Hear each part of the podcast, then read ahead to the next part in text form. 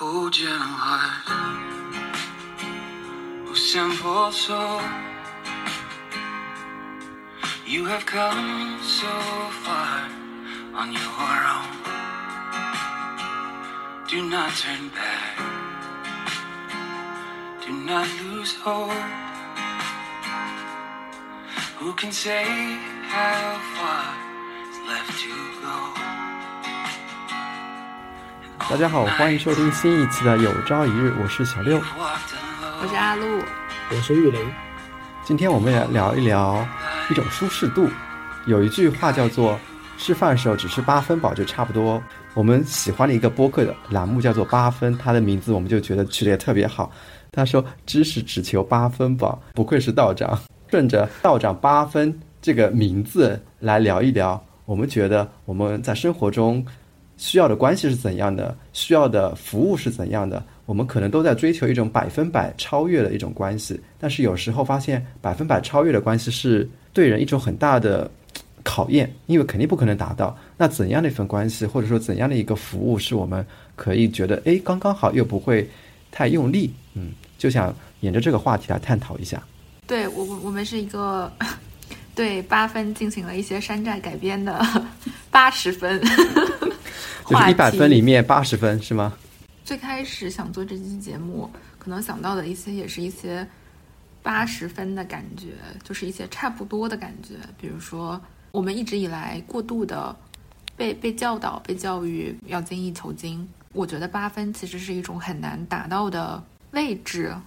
好像我们要不就在零分，要么就在一百二十分。要想刚刚好好停在八分，事实上吃东西我吃八分饱，我觉得也很难。就是要恰到好处的停在那个位置，也很难。就是遇到好吃的的时候，总会不小心就吃撑了；遇到不好吃的东西的时候，就会，哎呀，晚上又饿了。而这个感觉好像很大一部分是来自于，嗯，我最近搬到伦敦之后的一些感觉。在上一期节目里面，我也有粗略的提到几句，就是很多事情变得发，我发现它变得很不方便。嗯，就从我搬来到自己搬家，到这个中间很多个 settle down 的这些环节里面，都觉得如果能像中国一样给我提供一个什么什么样的服务就好了，也都觉得如果能像中国一样，今天买的东西明天就可以送到，我就可以马上用到了，那就好了，就会觉得就是英国这种老牌资本主义国家到底是怎么回事？怎么一点都不资本呢？怎么没有资本压迫大家去提高这个效率，去把这个服务做到百分之百，去把这个速度在竞争之间互相比谁更快，以给客户提供更好的服务呢？怎么没有人去互相比价，去各自压低自己的价格呢？然后对于我来说，最开始在这边影响最大的就是买咖啡这件事，因为就是众所周知，我一天要喝好几杯咖啡。如果每一次我都可以点外卖的话，就真的很省事儿。现在面临最大的困难就是每一次我要去买咖啡，都得自己买，就是得自己下楼出门，走一小段路。我就反复在品味这个过程，因为我一天要走好几趟。然后我发现这中间的环节其实很多，就是我要换衣服、穿外套，对，然后我还要看外面没有下雨，是不是要拿伞。然后我要走到咖啡店去，要在咖啡店里面排队，要等待。如果有人可以送外卖，这一切的这些环节就都减掉了，不是吗？嗯。所以，而且我买咖啡，不管我一天买几次咖啡，我只能一次买一杯，我不能一次把一天的咖啡都买好，对吧？呃，从最开始，我不断的在内心吐槽他，为什么就没有人想过这种服务呢？这种东西难道想不到吗？就没有人想到去赚这个钱吗？这种市场难道不值得展开吗？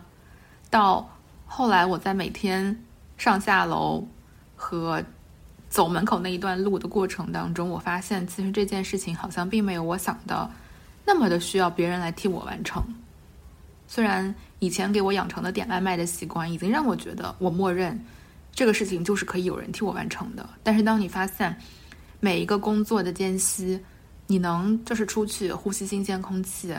然后能走一小段路，然后能和。外面碰到的偶然遇到的人说几句话，比如说有的时候下楼会碰到邻居，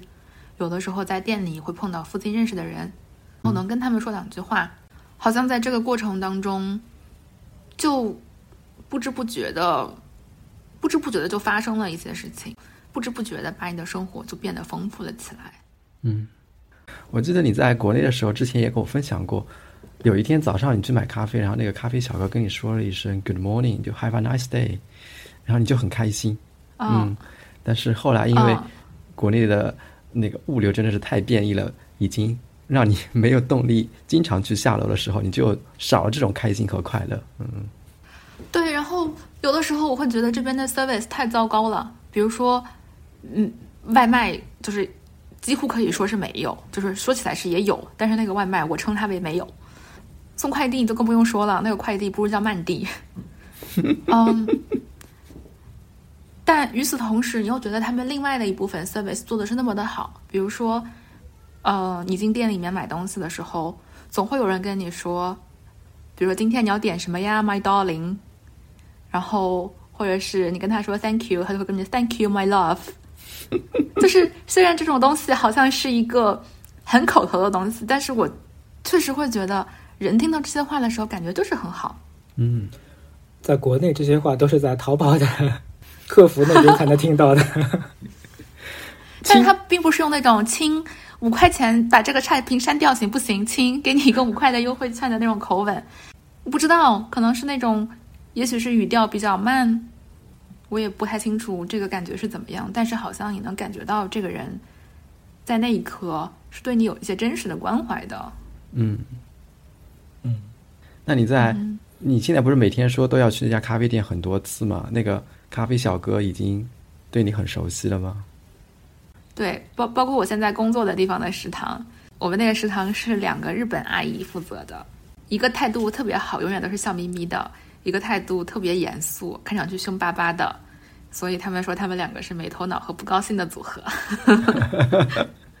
但是两个日本阿姨也是，她永远能记住，只要你点过，就是对你的咖啡是有特别的要求的，她就能记住你的要求是什么。下次你来了，他就会问你这是不是你要的。然后我也听到另外一个同学提到过，说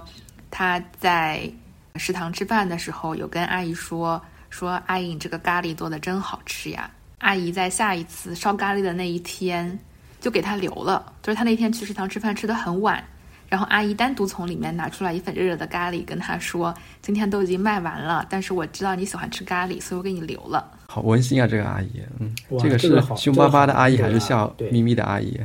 我不确定是凶巴巴的阿姨还是笑眯眯的阿姨，但是因为是在塔维斯托克，然后就是精神分析的摇篮，所以他们就在说这两个日本阿姨是不是也感受到了来自分析师的压力？因为每天在那个食堂吃饭的全部都是分析师。然后分析师大家就会有一个 stereotype，咨询师能记住所有的东西嘛，所以他们就在说这两个食堂的阿姨是不是也有压力，要记住每一个分析师的喜好？那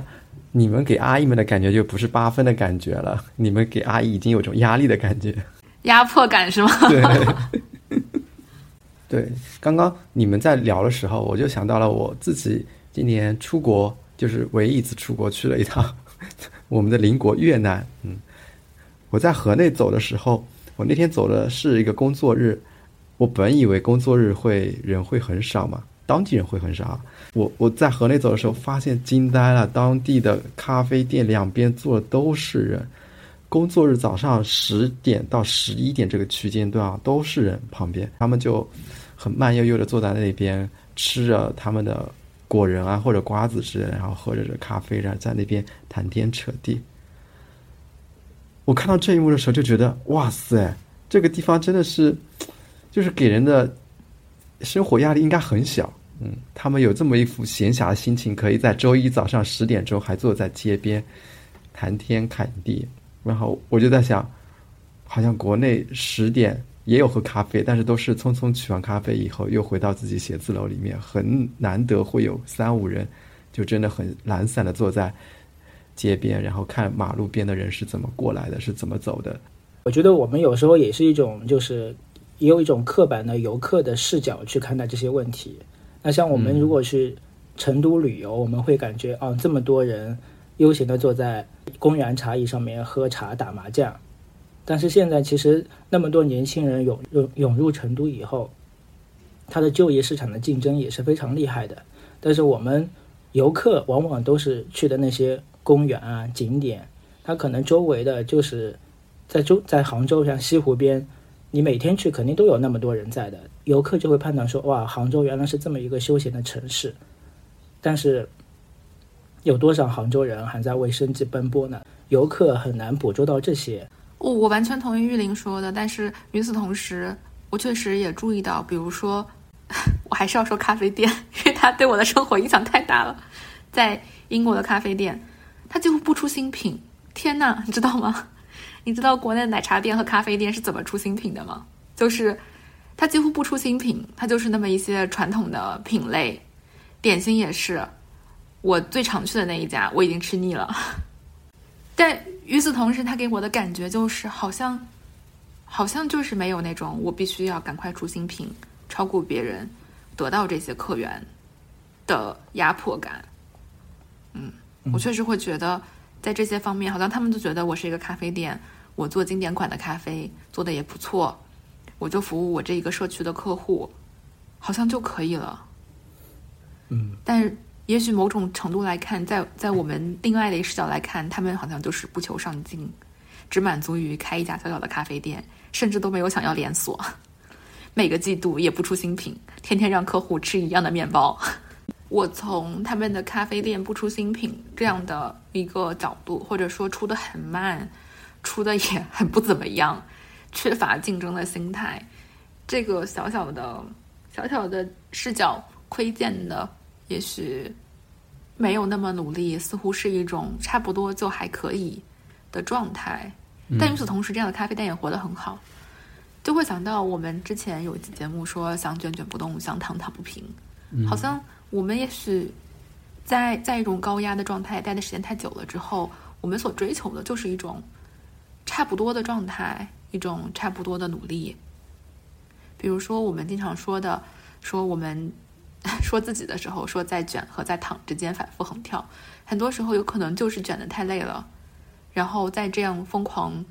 的卷的过程当中，也没有得到自己想得到的，就会开始说啊，我要躺平啦，我要开始摆烂啦。但是等躺平的时候，又开始想卷，因为又觉得心里不甘心，会觉得心里的那些追求还是在的，好像这是一种很常见的状态。对，所以我也想到了一句话，就是。来形容现在的年轻人，就是间歇性的踌躇满志，持续性的混吃等死。就有时候，有时候又感觉哦，我要明天开始，我一定要努力奋斗。然后等明天遭受到了各种各样的打击以后，他想今天还是躺平吧，明天再说吧。刚才阿路说的就是各种状态之间反复的横跳。哦，其实我觉得在卷和躺之间反复横跳的这个状态，特别像。我在工作当中会遇到很多青少年，他们会和父母的关系会有一种，有些孩子是特别乖巧的，特别顺从；有些孩子是特别特别叛逆，就是故意叛逆的那种，就是你说什么我就对着干，就是就不。其实这样的两个状态呈现出来，就他背后的那个轴心牵引他的那根绳，都是在和父母的关系做对抗。或者说，都是在和父母的关系想办法找到一个合适的位置。嗯，不管是非常非常顺从乖巧，这是为了迎合父母找到一个和父母的关系的合适的位置，还是非常非常的叛逆，刻意的叛逆，就是做各种出格的事情，他也是为了和父母的关系找到一个合适的位位置。其实背后牵引的那根线，都是和父母的关系。所以我会觉得，好像这种在躺和卷之间的反复横跳，背后牵引的那个线，也是一种我们和父母的关系。这个父母可能是一个更更象征化的父母，它可能代表社会的普遍价值观，它可能代表我们所在的大的环境，它可能代表我们在的这片土地，它可能代表一种更文化性的东西，它是一个更象征性的父母。我觉得躺和卷是划等号的，就是如果我们把这个。理解成一个光谱的话，卷在最左边，躺在最右边。卷和躺其实是一回事儿，而在这个光谱中间的某一个位置，找到这个属于你的合适的位置，才是相对更合适、更灵活的一种应对方式。那我们也可以仔细拆解一下这个躺和卷之间反复横跳的时候到底发生了什么。我那天仔细想了一下这个过程，我觉得他就是一开始觉得就是我得努力啊，好生活在等着我，我就是不努力就会落后，落后就要挨打，比不上别人就会被周围的人瞧不上，别人都是好的，就剩我了，我不努力还怎么办呢？所以他可能是一种相对来说有一点点自恋受损的状态。包括其中可能还隐含着一种感觉，是我会被人嫌弃，我会被别人嫌弃我这样的状态的。那这个人，如果我们细想下去，他有可能是谁呢？是你的爸爸妈妈、你的家人、你的环境当中的重要他人，比如说你的好朋友，或者是你的工作单位上是你的领导。那么进一步就是，我身边这些的重要他人可能会因此不再认可我。如果我们一定要再往下推一层的话，都是。我可能会被抛弃，我的朋友可能会不会再愿意和我做朋友了，我的爸妈可能会觉得宁愿没有你这个孩子，我的领导就更不用说了，他有可能跟我解除劳动关系，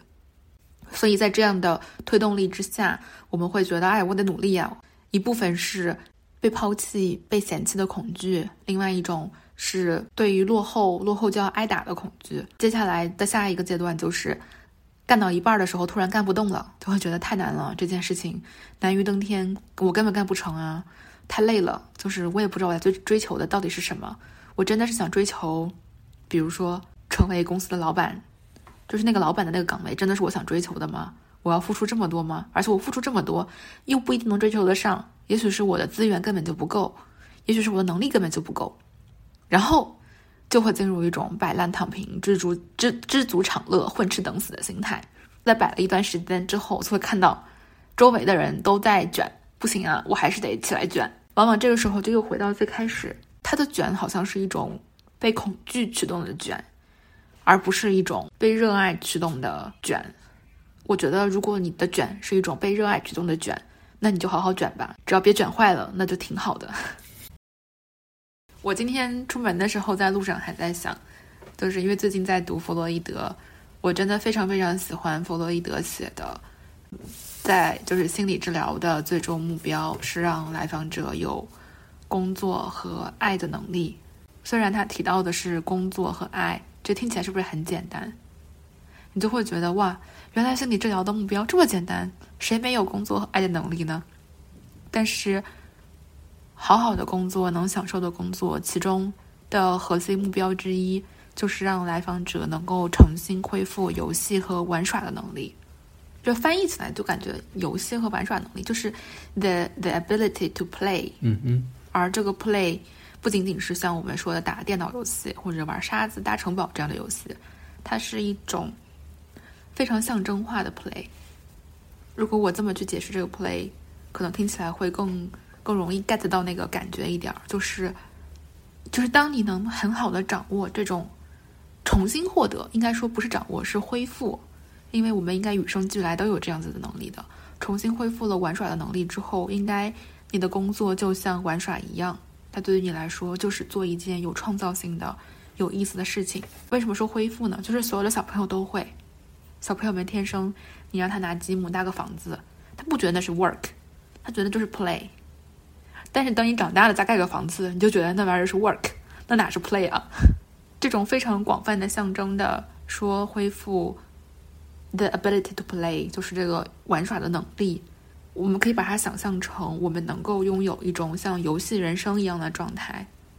我们是还在这个游戏当中，我们是还有一些 KPI，我们是还有一些目标要获得，一些目的地要抵达。但与此同时，我们能在人生这场游戏里面，恢复创造性的表达，我们可以在规则限定之内，但是不被规训和竞争所束缚。我们不去为了争输赢而放弃自己，能够在这些规则之内，灵活的用自己的创造力去创造、去表达、去构建、去达到自己的生活目标，比如说工作赚钱养家。这就是。最终的我们的治疗目标之一就是恢复玩耍的能力。把它说的听起来玄乎一点，就是一种既在所有的常规世俗标准之中遵循这个游戏的规则，与此同时能跳出这个游戏来游戏人生一样的。或者，我觉得很多时候我们是没有 ability to play 的，包括我自己，有些时候我也能观察到这样的一部分。有一段时间，我非常喜欢玩动物森友会，你们应该来我家都见到过我在玩那个游戏。但是那个游戏就是完成了最开始的建造之后，它就没有目标了，就是那个游戏它就不会给你发任何游戏指令了，你就在一个岛上有很多好朋友，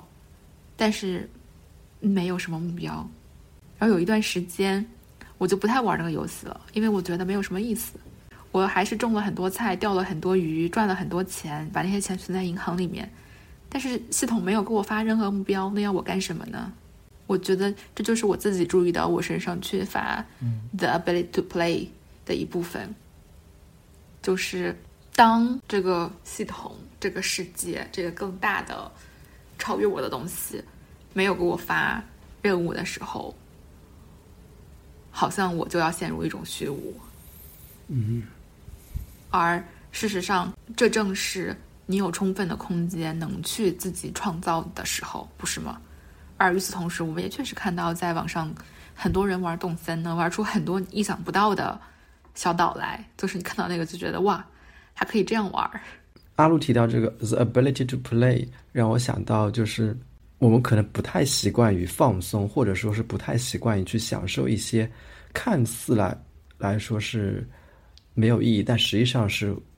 对我们来说是一种有意义的事情。然后刚才阿路在聊着 the ability to play 这个时候，我就想到了我今年国庆的时候陪我的父母去看了一个田径比赛。因为我之前没有接触过现场的田径比赛的氛围，我只是在电视上看那些田径比赛。说实话，他们也没有特别的吸引我。除了中国，比如说留下那个一百一十米栏那种比较热门的项目，我会去看一看。平常扔扔铅球啊，或者说跳高、跳远这些项目，在电视上我是不会去关注的。但是这一次，因为杭州亚运会的关系，我有机会去了田径现场去观看。我就觉得整个氛围是不一样的。然后我爸不是也跟我一起去了嘛？我爸就是给我说一句话，就特别逗。因为最后一个项目是跳高，然后跳高不是是一个没有时间限制的项目，只要你有能力，你可以一直跳高，一直跳高。然后解说员就说，跳高是一个注定以失败结束的有项目。为什么这么说呢？因为每个人都要挑战他自己最后难以逾越那个高度。比较有意思的是，嗯，那个运动员。最后花了半小时才结束自己的比赛，然后我爸就说：“现在人的生活真的是很好啊！你看我们这么多人，全场应该有个七八万的人。”他说：“这三十分钟都在看一个人这么不断的跳高。”他觉得在二十年前他是无法想象，他坐在一个体育场馆一直看一个人看三十分钟的跳高。然后他说完这句话的时候，我就笑了，我就讲对他来说确实是啊，就是可能一生都是在。很有目标的进行的一些事情，很难想象你漫无目的的坐在一个场馆里面看一个人三十分钟，不断的跳高，不断的跳高，不断的跳高，看似是一个很机械、很重复的动作，但是你可能在这个但他可以漫无目的的花几个小时看别人打牌啊！你说的非常的一针见血。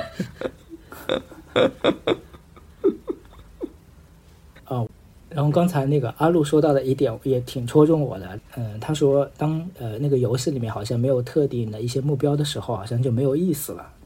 就我们很多时候生活的意义好像也是这样，就是当我们没有明确目标的时候，我们好像觉得生活也没有意思了，没有什么可追求的。可能我们很多时候人生的目标也是这样，你对一些近的目标，或者是你可以直接衡量的一些目标，你感觉奋斗的很有目标性，但是。当你过了那个年龄段的时候，你好像没有那么多很具体的人生目标的时候，你就会变得很迷茫，或者是你设定那些目标的时候，你也不一定能容易达到。没有达到那些目标，你就是完全失去了人生那个分数的，达到分数分数就是你你的分数都是抹零的。所以很多时候，我觉得好像到到了我这个年龄，就更加会有这种。这种感觉就是说，你没有达到那几个分数，好像你的人生就是不值一提。我上个周末参加了一个游戏，就是大家一群陌生的人在一起，然后有一个主持人，呃，让大家翻卡片，就是翻到一个卡片上面的问题你要回答，然后他再说一个主题，然后分小组讨论，最后呃小组的成员再把对方的一个呃表达给说出来。然后当时我们抽到的一个题目是，呃聊一聊你的高光时刻。然后当时我拿到这个题目的时候，我就有点懵了，因为我脑子里一想到“高光时刻”的这个词，我就脑子里一片空白。因为在我的认知里面，高光时刻应该是有一个很强烈的闪光灯就照在你的上面，然后你在你在走红毯，在颁奖台上，就是那种感觉的。我感觉很多回到我的生活，我感觉我也有一点小成就，但是那些小成就称不到是那个高光时刻。所以当时我脑子里一片空白，我在交流的时候，我就说，我好像说不出来我的高光时刻，因为当我面对一些表扬或者大家赞扬的时候，我是会有一种往后退的羞耻感的，就是我会觉得说你们啊不要说了，或或者有一种不配得的感觉，呃，这些想法表达出来，然后那个主持人说，这不就是你的高光时刻吗？因为你在表达你真实的情感，你有没有在撒谎，也没有把你不想说的想出呃说出来。然后当别人说他们的高光的时刻的时候，就是我那个一组的小姑娘，她就说，他在玩狼人杀的时候，他能够轻易的指，嗯，指认出谁是狼，他觉得那个时刻就是他的一个高光时刻。所以我感觉就是每个人其实对待，呃，刚才说的拿到那个分数啊，或者是达到那个目标，其实的衡量标准或者是想法完全不一样。或者是纯粹在一个游戏里面，你可能自己的一些想法，或者是你参与度也完全不一样。你可以把自己的一个游戏里面的一个胜利，你就觉得我非常开心，是一个高光时刻。从我的角度，好像我就说不出那个高光时刻。所以感觉每个人可能对待生活的标准、对待生活的意义都是完全不一样的。嗯，是刚才你说到那个点，说有一些，比如说比较大的人生的。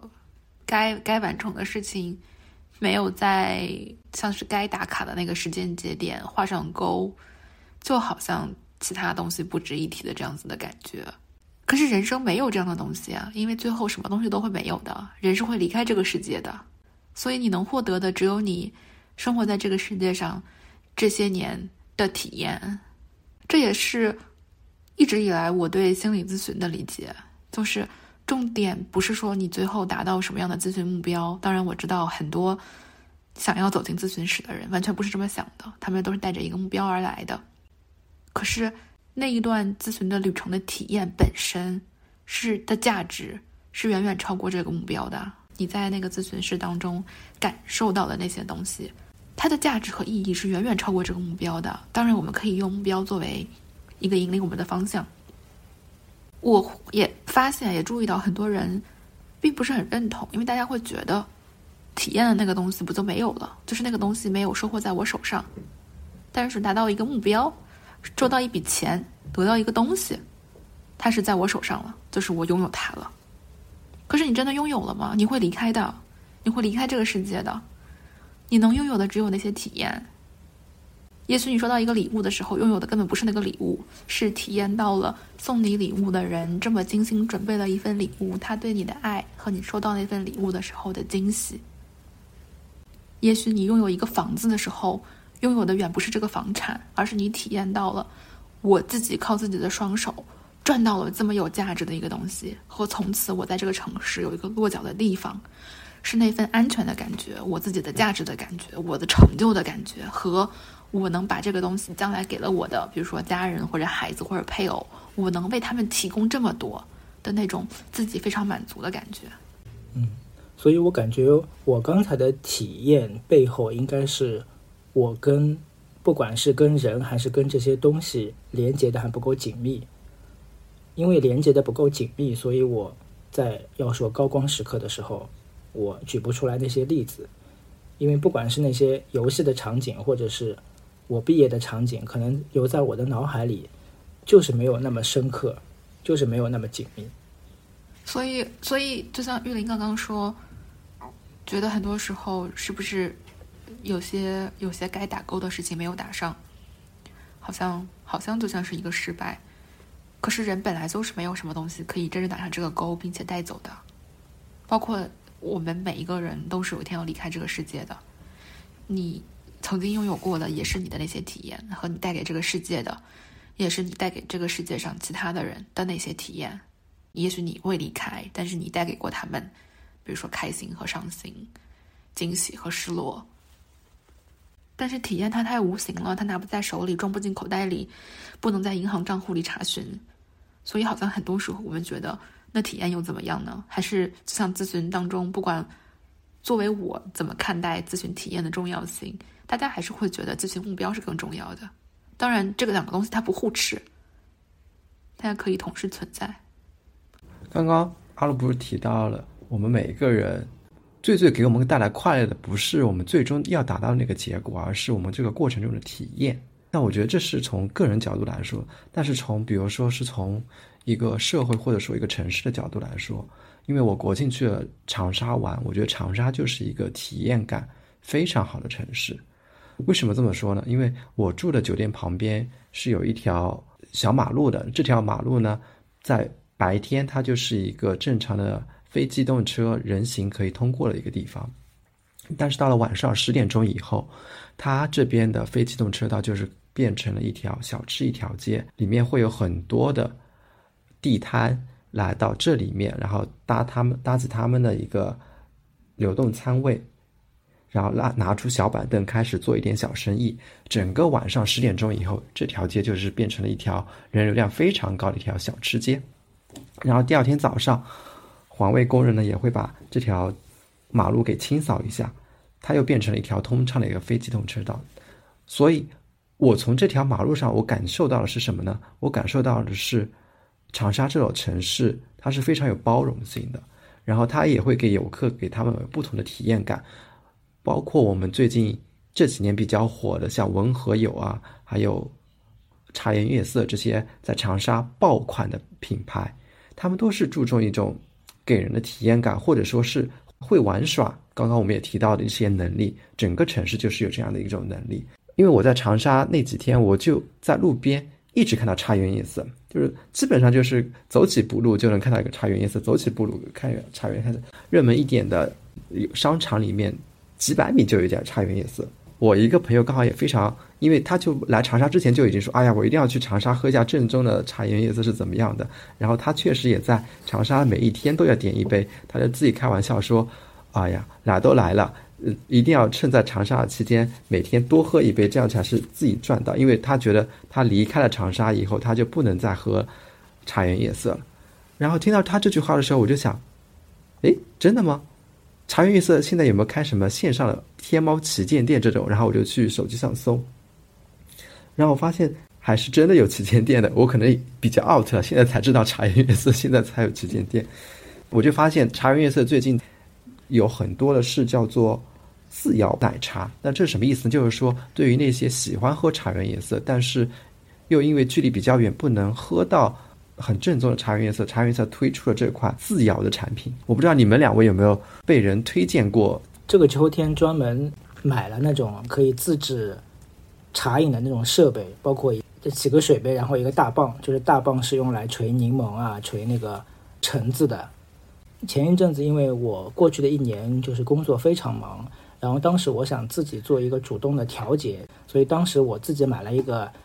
养生壶，然后。上班的第一个步骤就是先烧点，就是自己煮茶。我想通过这个呃仪式，刻意的让自己的工作相对有节奏感一些。嗯，最近也发现了刚才说的这款自摇墨泡奶茶，就它非常方便，它其实你都不用自己自己弄，它已经把帮你奶奶准备好了，里面的粉末准备好了，杯子也准备好了，你只要自己花可能一分钟不到的时间吧，把这些东西放在里面，然后你自己摇一摇。就是可以差不多复刻，呃，你在现场买的那种像幽兰拿铁啊，就这一类，你都可以喝到。这个你可以自己在办公室你就其实就可以做，让你在忙碌的间隙有一种自己动手自己喝的这种感觉，还是非常奇非常奇妙和舒服的。就是能帮你把自己的工作。呃，变得更有节奏感，舒缓自己的心情，能够更好的应对你周围的一些呃工作的忙碌。刚刚玉林有提到，他说是手摇的感觉给他带来一个非常新鲜的感觉。对我来说也是，因为我以前在酒吧时候，经常会看到调酒师自己手摇那种瞬间，我会觉得非常的酷。然后这一次，因为茶颜悦色也有自己手摇这个动作嘛，里面放一点冰块，然后把相应的嗯牛奶啊糖浆放进去以后，自己在那边摇的这个过程是让我感觉到有一种很放松、很解压的过程。做自己想喝的一个东西，就是特别有期待感。嗯，对，当然门店喝到和自己手摇还是有差别的，这肯定不可能百分百还原就是那个味道。但是我觉得所有的产品都有这么一点点，就是二十分之间的差距吧。这我可能觉得他们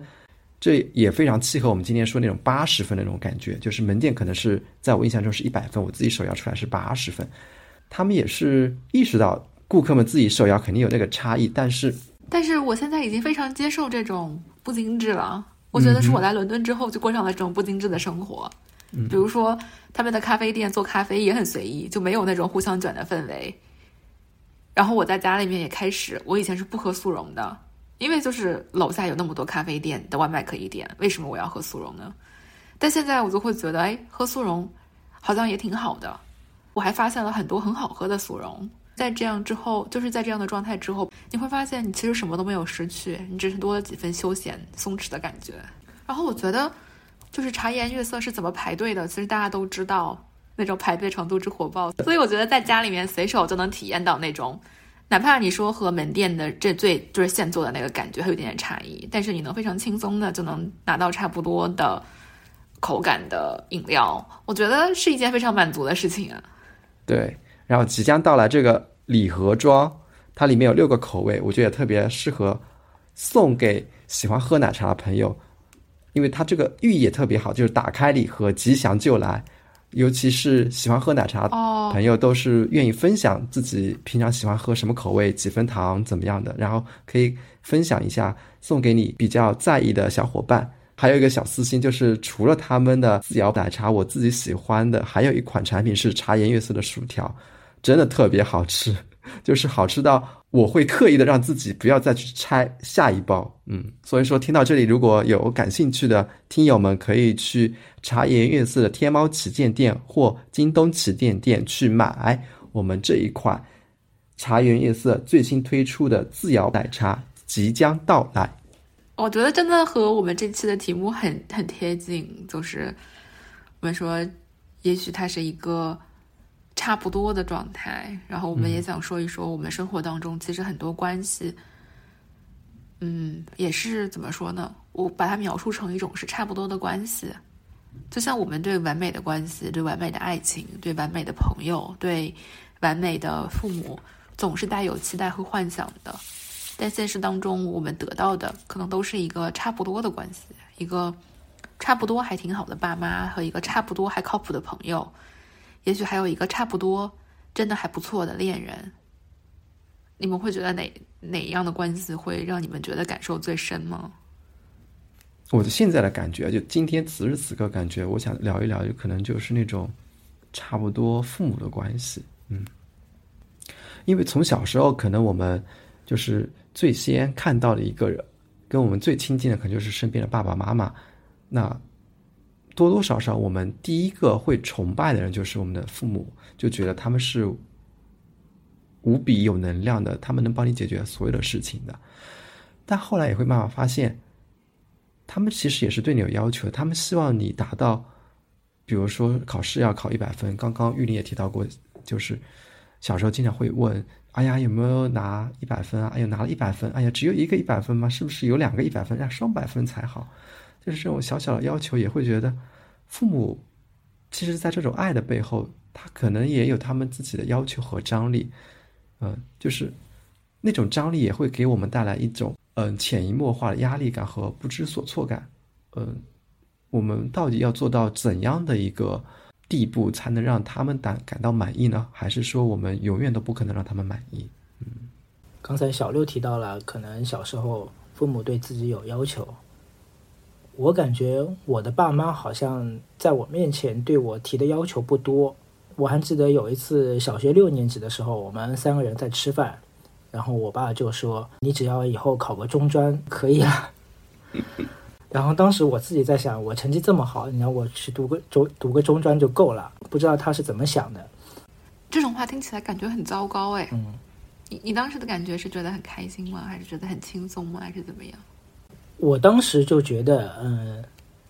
我就不知道他为什么这么说，或者他的期待就是我去读个中专就可以，因为大部分的家长肯定说，哎，你肯定要考大学的，是吧？或者是你肯定要嗯进重点高中的。但是当时我可能他可能自己心里觉得我肯定会上那些比较好的高中，或者是读比较好的大学。但是我后来慢慢慢慢的我体会到了他为什么会有这种想法。他他其实不想让我走得太远，他想让我在他的身边，因为包括现在，嗯，他老是会重复那些话，就是当时听他的，呃，不要去杭州，就在绍兴，那肯定不会有这么这么些事情发生，他就会觉得，呃，去外地自己一个人去生活就是一个错误，应该老老实实的待在父母的身边，会有一个很好的人生的规划，然后按部就班的去这么生活。也不会有现在的很多很多的烦恼。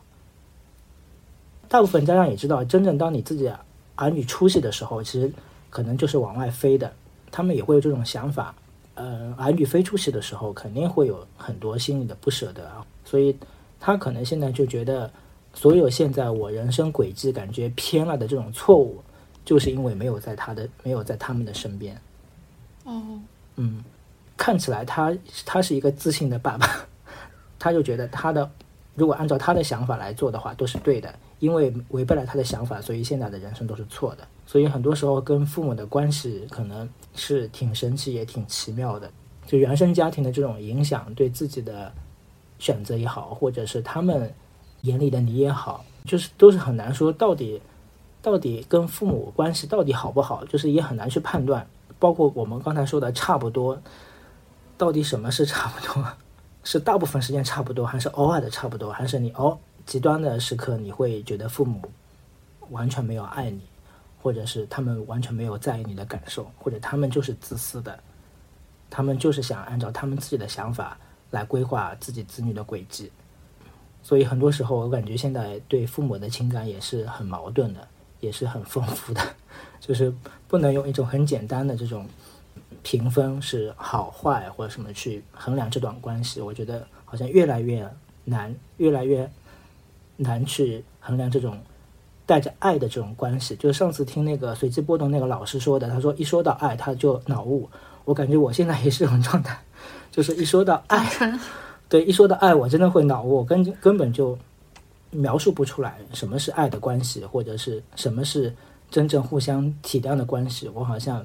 因为好像在过去的经验里面，每一次得到爱的时候，都不可避免的伴随着一些伤害或者是责怪，以至于在说到“爱”这个词的时候，已经不明白自己该感到什么样的感觉了，因为它带来的体验好像和“爱”这个词这个名词的解释听起来并不匹配，也不一致。但好像这就是每一个人我们必经发展的必经之路上必须经过的过程，就是对于父母理想化的破灭，发展出一个更有能力的自己，完成对也许我没有得到我期待的那个父母的哀悼。这不代表你的父母不好，是他和你的期待好像不能完全一致。比如说，你你想要的是 A 款爸妈。但你得到的是 C 款爸妈，他们各有各的好，也各有各的不好。也是在这样的过程当中，最终我们能能寻找到一个和自己非常亲近的人，比如说父母的关系所在的合适的位置。最近啊，最近非常喜欢我的督导，我督导是克莱因派的，克莱因就是会讲那个爱和恨都讲的比。其他的理论流派要强烈，要来的强烈，就是他那个爱也是非常强烈的爱，和那个恨也是非常强烈的恨。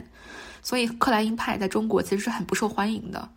因为我们中国人不讲恨的呀，我们是共创和谐社会的呀。你在这种亲密的关系中间，非要跟人家提恨，谁都是哎呀，哪会恨呢？只是顶多有点不高兴了，就哪会恨呢？就是说啥呢？但是克莱因派就是非常强调，就是要把那个恨体现到淋漓尽致，因为。在这个理论当中，它的一个核心就是，如果我们不能把这部分很合理的、用合理的形式或者是方式渠道表达，或者一定程度让它呈现出来，那就不能够达成完整的爱。他认为，普遍来说，我们对每一个自己真正爱的客体，都是带着恨的。不存在只有爱的对象。其实仔细想想，都是这样的呀，爱之深，恨之切。嗯，爱恨交织在一起。你甚至不会去，你甚至不会去恨一个你没有爱过的人，对吧？嗯，他根本都不值得你恨。包括其实不光是比如说和父母的关系，父母有些时候对孩子也是有恨的。但在我们的文化当中，这一部分几乎是不能被提及、不能被讨论的。只要你说，他都会被否认掉。对配偶也一样啊。我们可以看到，这个可能更清晰一些。嗯很多少人对配偶都是既有爱也有恨，既有着最深切的爱，又有着巨大的怨恨。嗯。所以最近就啊，最近遇到一个非常好的督导，克莱因派的督导，听克莱因听非常着迷，就每天就是爱爱爱恨情仇。但与此同时，他那种爱又来的如此的强烈和如此的温暖，而。人能够发展到一个成熟的阶段的特征之一，就是一个人能够在心里将这些爱和这些恨整合。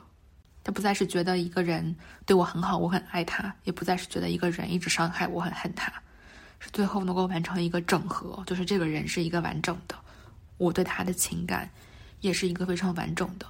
非常丰富的、具有层次的情感。然后，这就是一个人发展到成熟的特点特征之一。你正在收听《有朝一日》，这是一档由三个好朋友哈路、玉林、小六一同发起并制作的播客节目。这档节目是我们人间观察、好奇心探索、挑战观念和自己的音频记录。如果你喜欢我们的节目，希望你可以在 Apple Podcast 给我们五星好评，也可以在爱发电为我们用爱发电。如果喜欢这期节目，欢迎你把它转发给你的好朋友一起收听。若你希望和我们建立更多联系，可以在微博搜索“有朝一日播客”找到我们。祝你收听愉快。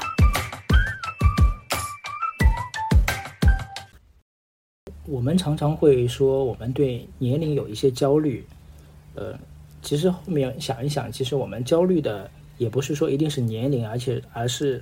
呃，自尊心，就是你在跟别人比较的情况下，我不希望自己能够。落败的这种担心，当你十八岁就大家都去上大学，你没有上，或者是二十五岁别人找到了一份好的工作，我还是失业，或者是三十岁别人都成家立业了，我还没有，就是这个时候你会有一种很强烈的落单的感觉，就是你可能不再是这个队伍的核心成员，或者是跟大部队一起向前迈进的那个人，你可能就是会掉队。所以就是在各个阶段，你都会担心掉队。你不生孩子，担心掉队；你在单位 被领导批评，就会觉得嗯会掉队，或者失业了你会掉队。你都会担心，就是在这个赛道里面，就是我是会被无情的踢出局的这个人，就是是各种各样的从外部的压力，怕自己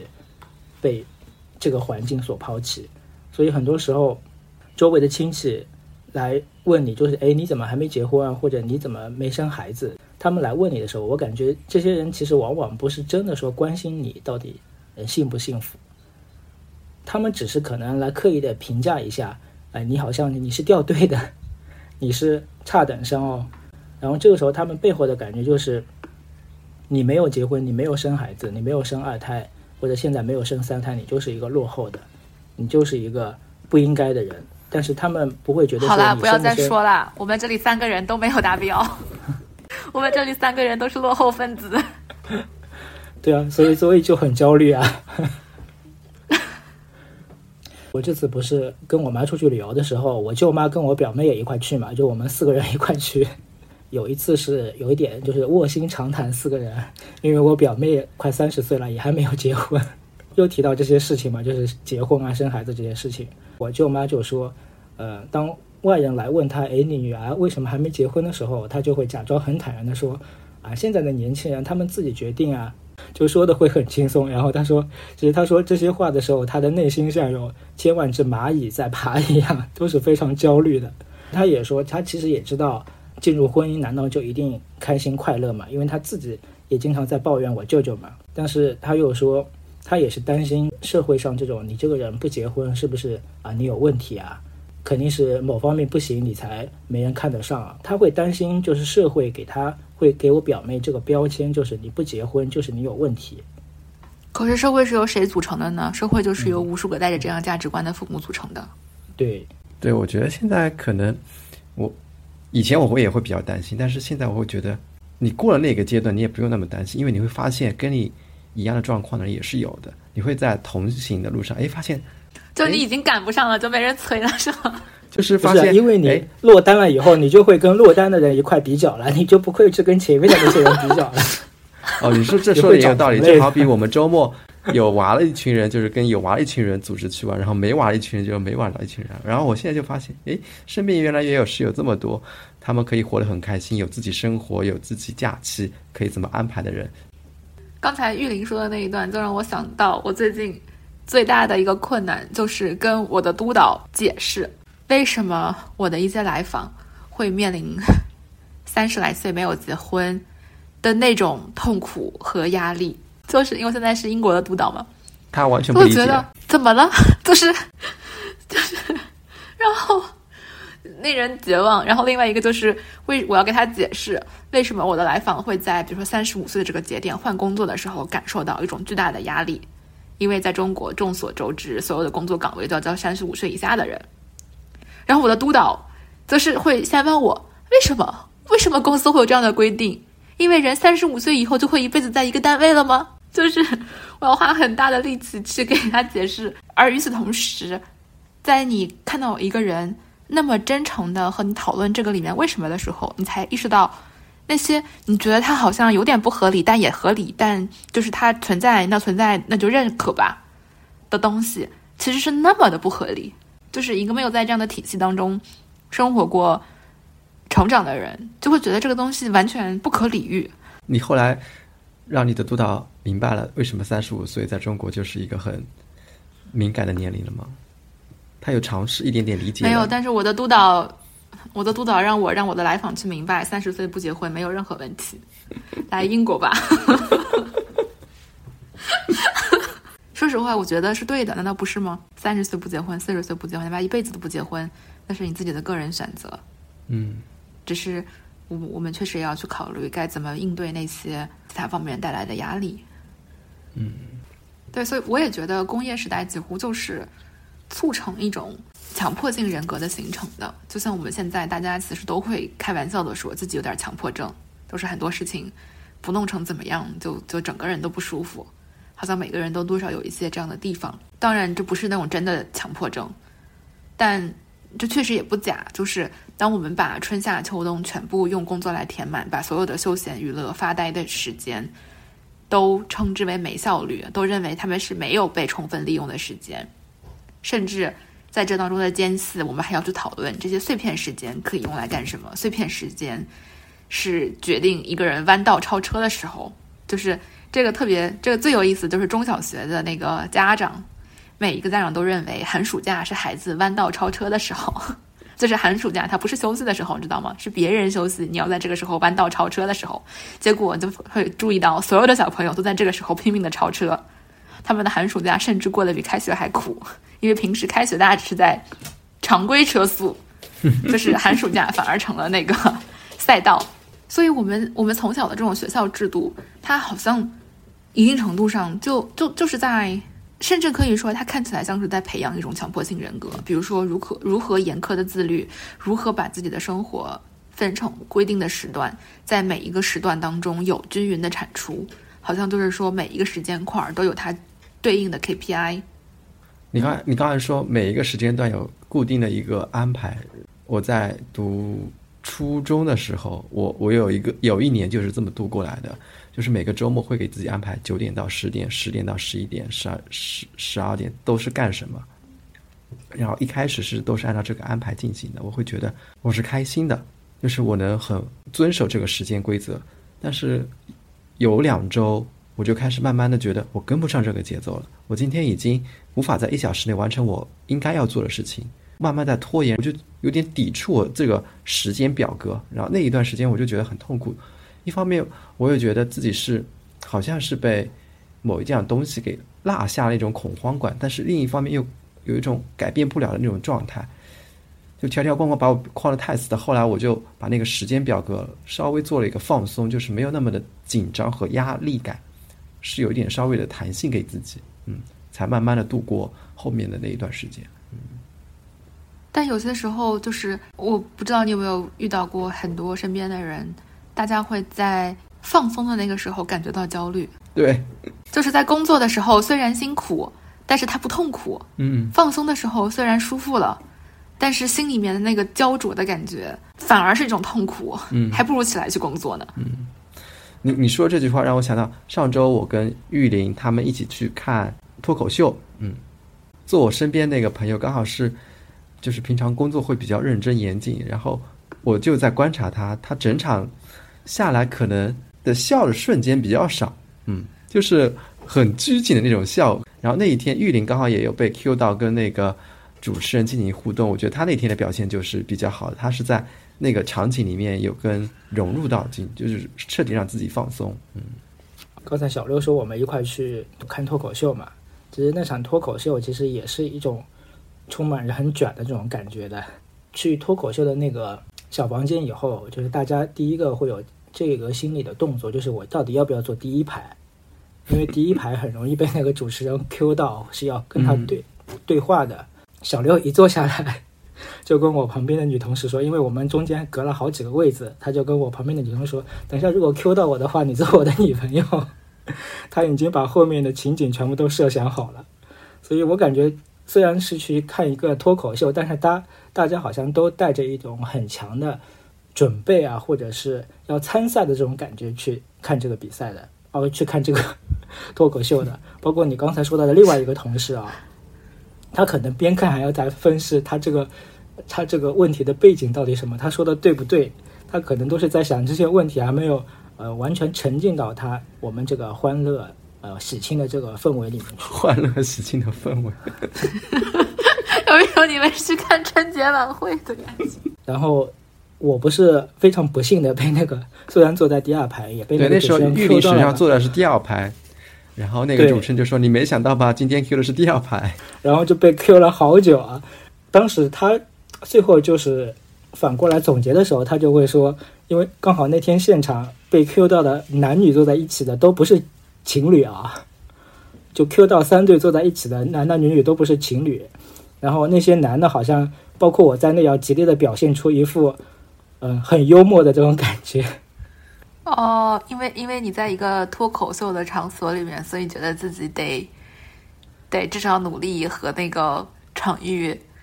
对，就是会情不自禁的、情不自禁的感觉自己在跟他表演，而不是在一种对话，然后会自己感觉刻意的会表现出自己很幽默，把自己幽默的一面表现出来，就会有这种感觉。嗯，我觉得刚才我们这期节目好像刚开始是从完美开始的，就是我们在追求一些很完美的东西。然后刚刚才阿路又说到完整，其实我们追求不了完美，因为没有一种事物是百分百的，或者是能够达到一百分的。我们只能追求一个完整，就是我的情绪是完整的，我的感受是完整的，我的动作是完整的，那我就可以其实已经做到了相对的完美。其实不用去追求那个结果。刚才我们说的，如果你体会的过程就是完整的，其实你的人生就完整了，不用刻意追求目标的价值。包括刚才我们说到的那个手摇的奶茶，其实你这些动作已经到了，你喝到嘴里的自然会是好喝的。”嗯，啊、它可能最后的味道跟店里的确实不一样，但是你整个过程完整了，它它这杯奶茶就是完整的，你的体验是完整的。总结的非常好，到位。OK，那我们今天就聊到这里啦，我们下期再见，拜拜。下期再见，拜拜拜。